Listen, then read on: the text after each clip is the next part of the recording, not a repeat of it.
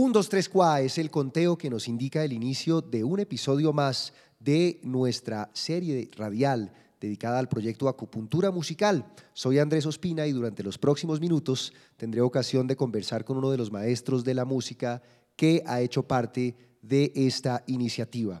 Hoy me acompaña un eh, acordeonista, compositor y demás, oriundo de Barranca Bermeja. Se trata del maestro Alfredo Gómez. Alfredo, bienvido a un 234. 3 ¿Cómo estás? Muy buenas tardes, muchas gracias por esta invitación. Muchas gracias a Acupuntura Musical, a IDARTES, por eh, este, este mm, apoyo que nos dan a muchos artistas.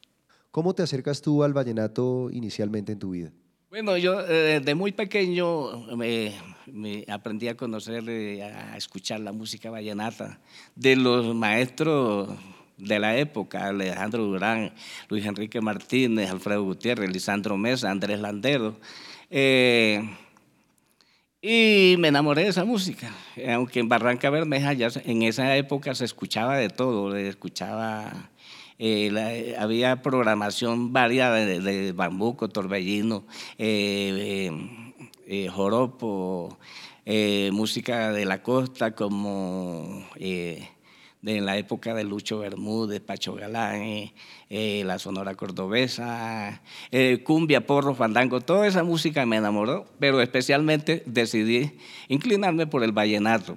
¿Y quién iba a pensar por allá en años lejanos que en un futuro ibas a tener oportunidad de compartir con varios de los grandes maestros del vallenato. Tú llegas a Bogotá en 1984, ¿verdad? Es el año en que llegas acá, seguramente soñando algún día estar al lado de esos grandes nombres y en algún momento estar en una ciudad como Bogotá te permite alternar en el mismo escenario con una figura de la altura del cacique de la Junta, que es tal vez el más grande de todos. ¿Cómo fue esa experiencia de tener al lado a, a ese portento del vallenato? Bueno, eh, eso fue increíble. O sea, cuando mis inicios ya Diomedes estaba pegado, entonces empecé aprendiéndome. Fantasía fue el primer tema que me aprendí de Diomedes a interpretarlo en acordeón.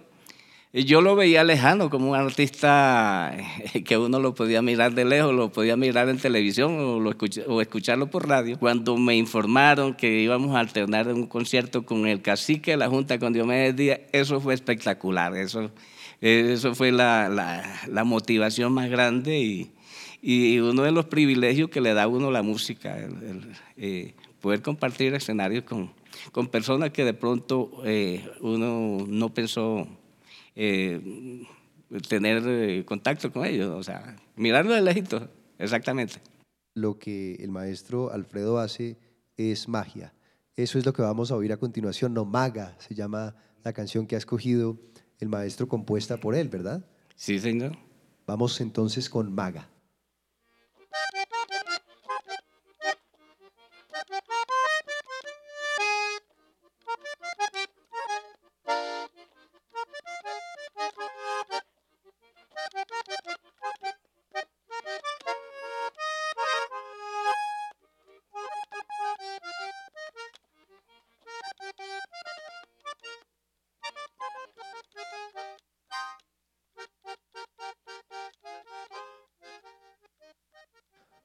Alfredo, muchas gracias por estar con nosotros, por traernos tu música, por traernos tu magia y aquí siempre encontrarás un lugar para que tus sonidos tengan una casa.